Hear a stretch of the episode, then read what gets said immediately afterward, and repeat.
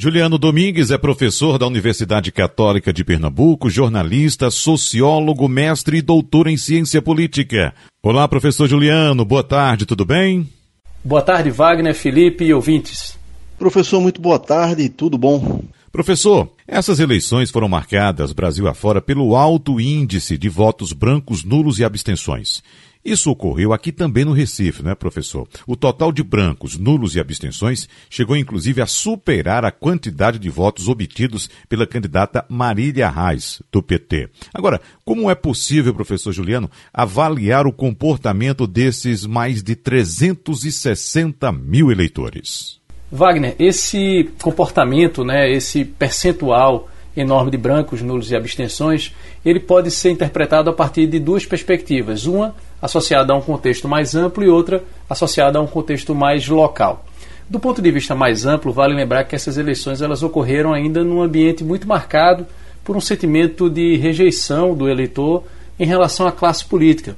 Um movimento que vem, sobretudo, de 2013 para cá e que ainda se encontra presente. Então, quando o eleitor, a eleitora, toma a decisão de votar branco, nulo ou de simplesmente não aparecer para votar, ela, é, esse eleitor, essa eleitora não está abrindo mão de participar. Né? Ela participa, ou ele participa de uma maneira indireta do processo. Ele manifesta algum grau de insatisfação. Então a gente deve interpretar isso como uma crítica importante né, de uma parcela bem razoável do eleitorado em relação ao sistema político, em relação à classe política, em relação àquilo que, de uma maneira geral, chama-se de crise de representação.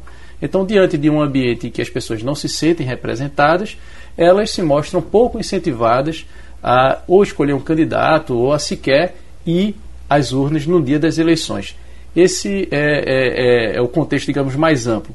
Do ponto de vista do contexto local, vale ressaltar que esse percentual elevado de brancos, nulos e abstenções também pode ser interpretado como uma vitória do ponto de vista político, em alguma medida, da chapa encabeçada pelo ex-ministro Mendonça Filho e que tem ali como vice é, Priscila Krause e também, em alguma medida, uma vitória da delegada Patrícia.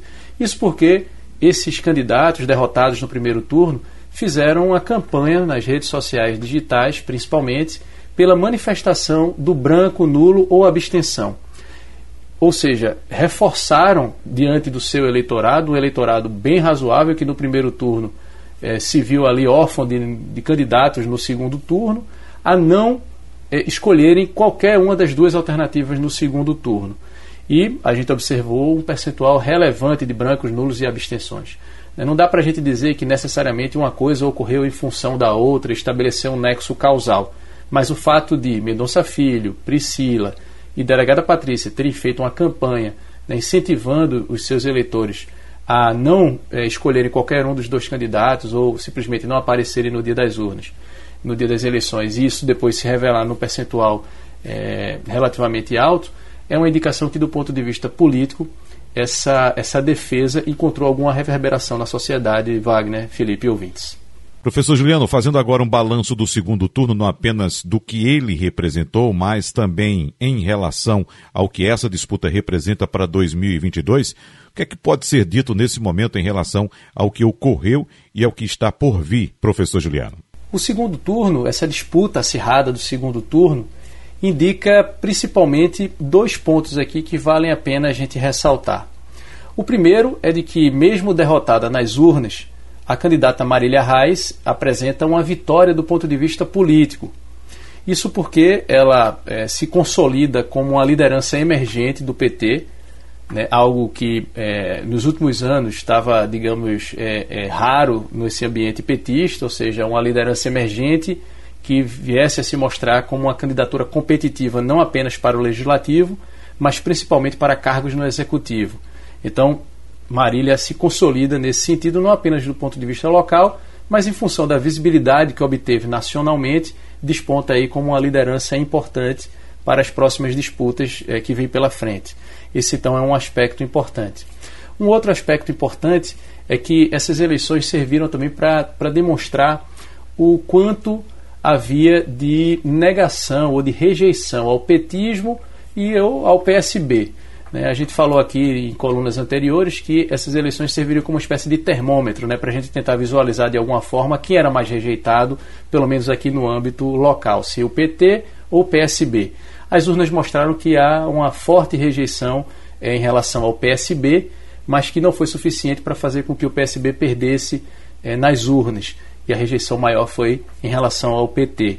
E aí então a gente observa isso como um, uma consequência da estratégia, principalmente da estratégia comunicacional adotada pelo PSB no segundo turno, que reavivou, resgatou aquilo que né, se convencionou chamar de sentimento de antipetismo, o que provavelmente interferiu no resultado eleitoral. Um outro aspecto que vale a pena a gente ressaltar aqui, e aí sim diz respeito a 2022, ao menos no âmbito estadual, é que já se imaginava né, Geraldo Júlio como sendo é, aquele sujeito mais credenciado, digamos assim, para suceder Paulo Câmara no governo do Estado em 2022. Essas eleições mostram para a gente o quão credenciado, ou então o quão, o quão fortalecido está o atual prefeito Geraldo Júlio para uma eventual disputa em 2022. E o que, é que pode ser dito? Por um lado, pode-se dizer que a eleição de João Campos reforça o nome de Geraldo Júlio para 2022. Mas ao mesmo tempo a gente pode dizer o seguinte, que a disputa acirrada, da forma como ela se deu, demonstra que eh, a luz amarela já deve estar acesa no âmbito interno do PSB. Se imaginava, muito provavelmente, uma vitória um tanto mais tranquila do candidato do PSB, João Campos. Não foi o que aconteceu. Foi uma disputa acirrada, o percentual do segundo turno é um percentual relevante, a distância entre os candidatos é, mas aparentemente a vitória não foi tão tranquila quanto poderia se imaginar. Ou seja, isso significa que sim, a gente tem o prefeito Geraldo Júlio como nome, né, pelo menos nesse momento, é, como o nome mais favorito às eleições em 2022, mas ao mesmo tempo a disputa acirrada, o desgaste do ponto de vista é, do discurso né, que foi é, implementado durante a campanha, a campanha negativa, né, os ataques de ambos os lados, demonstram aí uma certa fragilidade é, dessa figura política e aí, muito provavelmente, como eu disse, o sinal amarelo de alerta deve estar aceso internamente no PSB para se fazer né, a avaliação do que aconteceu, já antevendo eventuais dificuldades que vão se apresentar daqui para 2022. Wagner, Felipe ouvintes. Professor Juliano Domingues, muito obrigado, um abraço e até a próxima. Professor, um abraço e até a semana que vem. Eu é que agradeço, Wagner, Felipe ouvintes, um bom início de semana para todos nós e até a próxima.